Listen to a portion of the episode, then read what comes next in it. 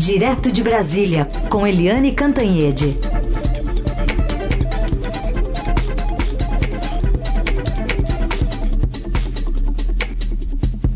Oi, Eliane, bom dia. Bom dia, Raíssen, Carolina, ouvintes. Bom dia, Eliane.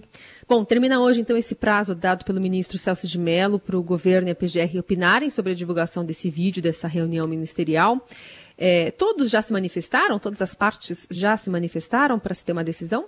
Olha, é, o prazo que o, o, ministro deu é de um ministro relator do, no Supremo Tribunal Federal, o ministro Celso de Mello, é de 48 horas a partir do recebimento é, desse ofício. E a PGR, a Procuradoria-Geral da República, só recebeu ontem de manhã. Portanto, é, o prazo vai até amanhã, sexta-feira de manhã. É, é, curioso, né? Porque é uma questão de timing muito diferente, um timing oposto para os dois lados, porque o, o ex-ministro e ex-juiz Sérgio Moro e a defesa dele estão batalhando para que o vídeo saia logo, o quanto antes e na íntegra, com todas aquelas duas horas da reunião com toda a parte em que diz respeito à investigação diretamente, sobre é, investigações, relatórios de inteligência, etc., e todo o resto que mostra as entranhas do governo. Já do outro lado, o presidente Jair Bolsonaro e a Advocacia Geral da União pensam no contrário, em esticar o prazo até o último minuto pegar lá até, terça, até sexta-feira, de preferência esticar sábado e domingo. Por quê? Por que, que o Bolsonaro e a defesa dele, que é a AGU, estão é, tentando esticar esse prazo? Para dar tempo é, da versão do Bolsonaro se massificar nas redes sociais. O Bolsonaro quer tempo para que as pessoas acreditem e multipliquem a, a, divulgação da versão dele. Qual é a versão dele? De que ele não estava falando em Polícia Federal, que ele não falou em Superintendência da Polícia Federal no Rio de Janeiro, que na verdade era tudo, é, ele estava se referindo à segurança pessoal dele segurança pessoal da família dele. Não tinha nada com investigação, com Polícia Federal, nem nada. E aí, é, essa é uma versão que não se sustenta, é uma versão que não tem, não tem, sabe, pé, não tem pé nem cabeça, porque é óbvio que o que estava em jogo ali era a Polícia Federal, era a Superintendência da Polícia Federal no Rio de Janeiro. Tanto que a gente vê a cronologia. A cronologia foi a reunião no dia 22 de abril, né, o Moro irritado, porque o presidente deixou claro lá que ia trocar assim, a superintendência do Rio, a Polícia Federal, se fosse o caso, trocava até o ministro, tal. Reunião no dia 22. No dia 23, irritado, o Moro tem uma conversa com os três generais do Palácio, Augusto Heleno, Braga Neto e Luiz Eduardo Ramos. Né, até por iniciativa do Ramos, como o Ramos declarou no depoimento dele. Aí ele reclama o Moro, diz que não aceita isso, que querem botar a mão, tem ingerência, polícia na, é, ingerência política na Polícia Federal. Isso no dia 23. No dia 24, o Moro se demite falando da ingerência política na Polícia Federal. O Bolsonaro, quando fala no pronunciamento, ele cita a Polícia Federal, diz que ele é que manda na Polícia Federal, ele é que tem a prerrogativa de nomear quem ele quiser na Polícia Federal. Ou seja, todo o foco era a Polícia Federal. Só que a Polícia Federal não cuida da segurança da família do presidente. Né? Ontem mesmo, o delegado Carlos Henrique Oliveira que era superintendente da Polícia Federal no Rio de Janeiro, que agora foi é, promovido, aspas, para segundo da PF em Brasília, ele declarou em juízo, declarou na investigação que não, a Polícia Federal, os policiais federais não tem nada a ver com a segurança do presidente. Isso é uma questão da ABIN e, portanto, do GSI. Aí eu brinco, né? Puxa, eu fui dormir achando que quem tinha sido demitido era o delegado Valeixo da Polícia Federal, é, quem tinha sido, quem se demitiu foi o Moro da Justiça, e acordei descobrindo que não. Quem se demitiu, quem foi demitido foi o Ramagem da ABIN, e quem se demitiu com raiva foi o, o general Heleno do GSI porque é isso que o presidente está falando. Ele está invertendo as coisas e dizendo que ele, o, que ele não estava falando não da Polícia Federal, só que a Polícia Federal não cuida da segurança dele. Então, é, o presidente quer que as pessoas acreditem nessa versão e quer ganhar tempo, mas o Moro quer que o quanto antes saia essa essa, esse vídeo melhor para todo mundo. O fato é que as investigações continuam, estão indo mais além do que se imaginava, e além dos nove que já depuseram, outras pessoas também serão chamadas. A coisa está encorpando, gente. Esse uhum. negócio vai longe. E é importante toda essa linha do tempo que você fez, essa contextualização para se entender exatamente essa relação toda aí que você citou aí de causa e efeito, né? Um raciocínio muito lógico.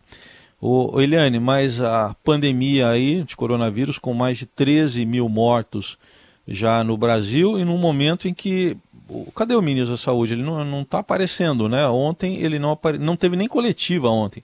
Na véspera não tinha havido, tinha havido coletiva sem a presença dele e ontem nem a coletiva, que foi desmarcada de última hora. Foi desmarcada sete minutos antes de começar. Estava todo mundo lá, os jornalistas todos. Sete minutos antes não vai ter coletiva. E não vai ter coletiva por quê? Porque o presidente Jair Bolsonaro, ele precisa sempre estar tá demonstrando que ele tem poder, que ele tem autoridade, quem manda sou eu. E ele escolhe alvos. Então, ele já fez isso com Santos Cruz, que ele é, criticava publicamente, ele fez isso com Joaquim Levi, presidente do BNDES, é, ele fez isso com Bebiano, que foi uma briga pública, é, ele fez isso com o Mandetta, depois agora com Moro que ele humilhava o tempo inteiro, é, e no fim com a Regina Duarte. E agora, depois da Regina Duarte, ele tinha que arranjar um novo saco de pancadas. E achou, é o Nelson Teich. Então, o Nelson Teich, ontem o presidente deu uma declaração dizendo: olha, eu escolho politicamente, eu que nomeei todo mundo politicamente, e todos os ministros têm que estar afinados comigo. Pronto, é o, é o quem manda sou eu. E o Taixe tem duas divergências com o presidente, que, aliás, nisso ele combina perfeitamente com o Mandetta, né? O, trocou o Luiz Henrique Mandetta pelo Taixe e os dois têm a mesma posição quanto à cloroquina e quanto ao isolamento social. O Taixe já admitiu até chegar em lockdown em algumas é, regiões do país. E no caso da cloroquina, ele avisa que tem que ser usado com muita parcimônia, só com receita médica, com acordo do médico-paciente. O paciente tem que assinar um termo de responsabilidade. Ele é super cauteloso. E o presidente Bolsonaro é o oposto. Ele é, combate o isolamento social o tempo inteiro. Ele fez disso uma causa da vida dele, combater o isolamento social. E ele é, reza todo dia para a cloroquina ser a grande salvação da pátria. Está difícil de ser, porque é, tem três estudos internacionais de grande importância dizendo que a cloroquina nem é, salva vidas, nem evita, é, ao contrário, efeitos colaterais. Então, o Taish vai seguindo ali a, a, vai seguindo a mesma trajetória de Moro, Mandetta, Levi, todos aqueles, e com o seguinte detalhe: nós estamos num momento gravíssimo, com mais de 13 mortos, e isso, gente, sinto muito dizer, isso não é o pico. Talvez Manaus esteja chegando ao pico, mas o resto do país ainda vai ter muita, muita, muita contaminação e, portanto, muita, muita morte. E o ministro da Saúde não manda nada, não sabe nem quem são os. É, os assessores dele, quem é a equipe, não sabe nem o nome da equipe dele, porque são generais, coronéis, generais não, um general, um coronéis, etc., todos militares impostos pelo Palácio do Planalto. Eu não ficaria surpresa se o Taixe pedisse demissão.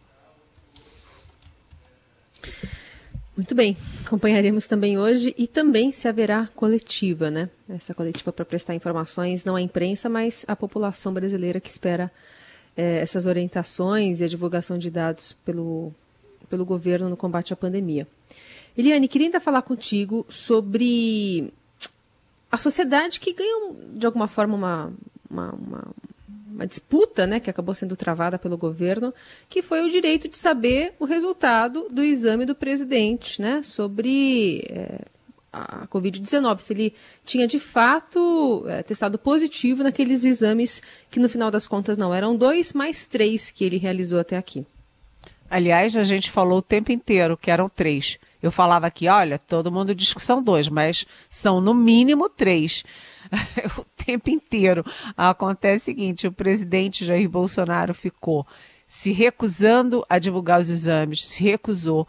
O nosso jornal Estado de São Paulo é, entrou na justiça, ganhou em primeira instância, ganhou em segunda instância. Depois o, o STJ, é, o presidente do STJ, o ministro Noronha, que é ligado ao Palácio Planalto tal, é, desfez as vitórias nos outros, nas outras instâncias e, no fim, o Supremo Tribunal Federal determinou que o presidente entregasse os exames. E aí, finalmente, saem os exames. E o que, que dizem os exames? Duas coisas. Primeiro, que ele, é, por esses exames, esses três, o presidente não teve, não foi contaminado pelo coronavírus. E segundo, que nos três exames ele não usou o, o nome dele. É, em dois, ele usou pseudônimos, usou outros nomes, e no terceiro não usou nome nenhum, só paciente 05. Né? Tem 01, 02, 03 e aí ele se apresentou como 05 mas o fato é que o presidente não teve coronavírus e aí todo mundo se pergunta, então por que, que ele levou tão longe essa história de apresentar os exames? E hum, é uma coisa assim, ele nesse tempo todo dizia que que não teve, que aí disse que talvez tenha tido, e sempre jogando no ar. Aí eu fico me perguntando, isso é psicológico ou é uma estratégia midiática para estar tá sempre em evidência? Não sei, mas é uma resposta que ninguém tem. Ninguém tem. Por que, que o presidente teve que fazer essa chincana toda para entregar os exames dele? É uma resposta que o povo brasileiro não tem. Só, só, um detalhe, então, já que não tem corona, né, não teve, não pode ir em aglomeração, né? É melhor evitar que vai que vai que pega, né? Numa aglomeração, não pode. Pois é, se ele tenha, se ele teve o coronavírus, ele não poderia ter estado em aglomerações e reuniões e o tempo inteiro sem máscara, sem nada, inclusive, porque ele estava contaminando todo mundo. E se ele não teve, ele é irresponsável aos 60, quantos anos ele tem? 65 anos, ou seja, do grupo de risco de ficar encontrando pessoas desconhecidas o tempo inteiro, em multidão, e andando para lá e para cá, indo para a padaria, indo para a rua, e até em manifestação de cunho golpista. Ou seja, é, é, é tudo muito, sei lá, eu acho que sai um pouco da do, do, do, campo político e entra dentro o campo é, psicanalítico, essa história toda. Participação direto de Brasília de Eliane Cantanhede. Eliane, e o veto lá que o presidente Bolsonaro prometeu ao ministro Paulo Guedes sobre ah, aquela questão envolvendo aumento de salário de servidores estaduais no pacote de ajuda aos estados? Pois é, a gente ontem teve a confirmação da reportagem da Adriana Fernandes e da Idiana Tomazelli no Estadão, porque o presidente não é, vetou, está né, tá esperando até o dia 25 de maio, no último dia do prazo, e ontem o Congresso aprovou o reajuste para as forças de segurança do Distrito Federal. Ou seja, é, Polícia Militar, Corpo de Bombeiro, é, Polícia Civil, todo mundo tendo aumento de salário quando é, 70 e tantos por cento da força de trabalho da iniciativa privada ou está sem emprego ou está sem é, com renda reduzida. É, é, é incrível, o governo está gastando milhões e milhões e milhões para cobrir para cobrir a, deficiência, a falta de renda de milhões e milhões de brasileiros da iniciativa privada e o governo do Distrito Federal está dando aumento para servidor público. E é, isso pode ter mais, porque o prazo é dia 25, o presidente vai estendendo, ele pode estar esperando que outras categorias militares, que são da base eleitoral dele, tenham o privilégio para só então vetar. Eu não sei o que, que o Guedes está achando disso, Guedes até agora não falou, mas parece uma rasteira no Guedes. E além disso, tem uma, essa medida provisória que foi publicada, que é complicada porque é, faz sentido. A gente tem que admitir que é, tem que diz que os agentes públicos ficam isentos de responsabilidade é, no combate ao coronavírus, quando eles contratam serviços, contratam pessoas de última hora, tudo na emergência, eles só podem ser responsabilizados se for caracterizado dolo ou erro grosseiro, ou seja, intenção de desvio ou um erro absurdo aí sim. E enquanto isso, a gente está vendo que está uh, tendo roubalheira durante uh, todo esse processo de emergência do coronavírus. Eu cito até que a Lava Jato prendeu um ex-presidente da Alerj no Rio porque ele estava fazendo compras suspeitas, estava fazendo vendas suspeitas é, para hospitais de campanha no Rio de Janeiro. Ou seja, ele estava levando propina, é, tirando casquinha da desgraça nacional. E aqui também em Brasília, um ex-secretário é, do Distrito Federal, do governo Arruda, ele acaba de ser preso no Pará porque também estava envolvido com compras e mutretas ali é, que são de emergência, então todo mundo relaxa um pouco o cuidado e aí é que vão passando os jabutis. Muita gente corrupta e cruel, né, tentando levar vantagem, tentando roubar o dinheiro público é, que tem que ser é, usado para salvar vidas. É inacreditável essa história. Eu acho que isso devia ser caracterizado como crime hediondo. Eliane, repercussão de uma notícia agora de manhã, né, sobre uma medida provisória do presidente Bolsonaro que livra né, de responsabilidade o agente público sobre erros né, nas ações de combate à pandemia do novo coronavírus estava é, pensando aqui que eu falo isso para os meus filhos, né? Por exemplo, quando um a bola, falha, acerta o rosto do irmão, enfim, para o meu caçula, eu falo: olha, tudo bem, você não quis machucar, mas pelo menos você tentou. Mas ele tem cinco anos. Mas é, não dá para dizer na próxima vez você acerta para uma autoridade pública que está encarregada e tem responsabilidades jurídicas, é, inclusive de salvar vidas, não é? Pois é, era o que eu estava falando, né, Carolina? Eu estava falando dessa medida provisória é, que livra os agentes públicos. É, eles só podem ficar responsabilizados se houver dolo ou erro grosseiro, como eu disse, é, e estava comparando. Enquanto isso, a gente está vendo roubos é, descarados aí em hospitais de campanha, compra de respirador, compra e venda de respirador e tal. Ou seja, o dinheiro público usado para é, salvar vidas está é, sendo desviado para corruptos, ladrões, bandidos que de certa forma se tornam assassinos. Por isso é que eu defendi que seja caracterizado como crime hediondo. Mas tem a ressalva aí no caso da, da MP, é que o ministro Mandetta estava muito preocupado com isso. Os preços é, mudam muito numa hora de emergência. Uma máscara que custa, vamos supor, um real numa emergência com uma demanda, todo mundo precisando de máscara, máscara de, de hospital e tal, o preço de um sobe para cinco. E aí o agente, agente público fica na situação. É, ou não comprar, né, ou comprar com preço abusivo e depois ser responsabilizado. Então essa medida provisória, ela é uma medida que tem que, é, ela é, enfim, muito polêmica, muito difícil, é, mas ela tem algum sentido. Algum sentido. O problema é como será aplicada, porque a questão do dolo, erro grosseiro, às vezes descamba para um, uma, é, enfim, uma questão muito subjetiva de avaliação de quem está investigando. É, é tudo muito delicado, muito delicado, muito complexo. Eliane, pergunta aqui da nossa ouvinte Zilma. Ela quer saber: se o presidente não deu o seu nome, como se garante que os exames são dele mesmo? E se são, esse foi o motivo dele não querer mostrar os resultados? Isso é muito nebuloso. Tá mandando um beijo para a gente e um especial para você. Oba, beijão para você.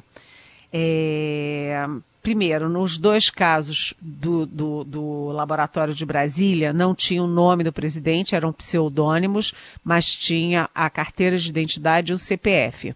Os dados é, dele de cadastro civil estavam, sim, é, registrados. No caso da Fiocruz é mais complicado, porque não tem nem o, o, o, CPF, nem a carteira de identidade, nem o nome dele, só tem um pseudônimo 05. Aí é mais complicado e eu acho que você tem razão, sim, né?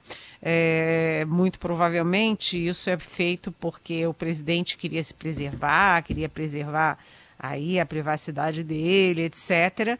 Mas de qualquer jeito é o que você diz continua tendo é, essa pergunta. Era dele mesmo? E a pergunta maior é por que, que ele escondeu e brigou tanto até chegar no Supremo Tribunal Federal para entregar esses exames? Por quê? Será que o presidente estava com vergonha de ter usado pseudônimo? São questões que não têm resposta. Aliás, uh, tem um complemento aqui disso. A Valéria Ravani, né, nosso ouvinte, é, ela pergunta: será que ficou claro que os exames que o presidente é, teria que mandar é, seria aquele, seriam exames de anticorpos e não os de PCR? Esses aí são de PCR, né? não são aqueles sorológicos né, de anticorpos. Está perguntando aqui a Valéria Ravani. Oi, Valéria. É, exatamente. O primeiro exame do presidente, é, primeiro, na época já se dizia claramente. O Mandetta, inclusive, eu falei com o Mandetta naquele dia, ele estava no Rio, antecipou a volta para Brasília antes de ir a São Paulo. É, até fizeram aquela live, o Mandetta e o presidente com, com uma máscara. E aquele exame, primeiro exame, era fora do momento, né? Porque tem um momento ideal de fazer os exames. Você tem que ter os dias, eu acho que são cinco, três a cinco dias, é, para ter um, uma quantidade de vírus suficiente que apareça no exame. Então, naquele primeiro exame, o momento já não era adequado. E era também, e acabou sendo feito um exame muito simplesinho. Os dois primeiros são exames que não, não são, enfim, não são confiáveis. O último dele já é mais confiável. De qualquer jeito, oh, Valéria, Zilma, a gente tem aí muitas, muitas questões que ficam no ar, porque quando falta transparência, né, quanto mais falta de transparência, mais se avolumam as dúvidas. O, foi o exame adequado? Não foi? Foi no dia adequado? Não foi? É, por que, que usou o nome? Não usou? Porque aquele último que só tem 05 não tem os dados é dele mesmo? É, e, finalmente, por que, que ele esconde? É, essa, essa realidade se ele defende tanto a transparência. Então, ficam várias dúvidas e eu aqui queria elogiar o papel da imprensa, particularmente do Estadão, que levou esse touro à unha, né? de exigir que o presidente cumpra sua obrigação de dar informação pública é, sobre sua saúde, que é o homem público número um para, a, para nós, a opinião pública brasileira. Aliás, assim como fez o, o, prefeito aqui de São Paulo, Bruno Covas, né? Que divulgou nas redes sociais é, o atestado médico dele, de que ele passou mal ontem, enfim, foi atestado colite. Mas publicou nas redes sociais assim que saiu esse resultado, justamente é, prevendo essa transparência, né, de que a população tem o direito de saber o que, que ele está passando, já que ele ocupa esse cargo é, de prefeito da cidade.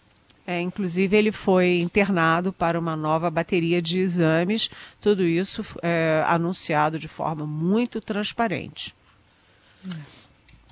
Muito bem. Se você tiver mais alguma dúvida para fazer, para mandar aqui para Eliane, alguma dúvida sobre toda essa análise política, econômica, né, sanitária, pode escrever para cá, hashtag é, Pergunte para Eliane nas redes sociais e o nosso WhatsApp é o 994811777. Eliane, boa quinta-feira. Até amanhã. Até amanhã. Beijão.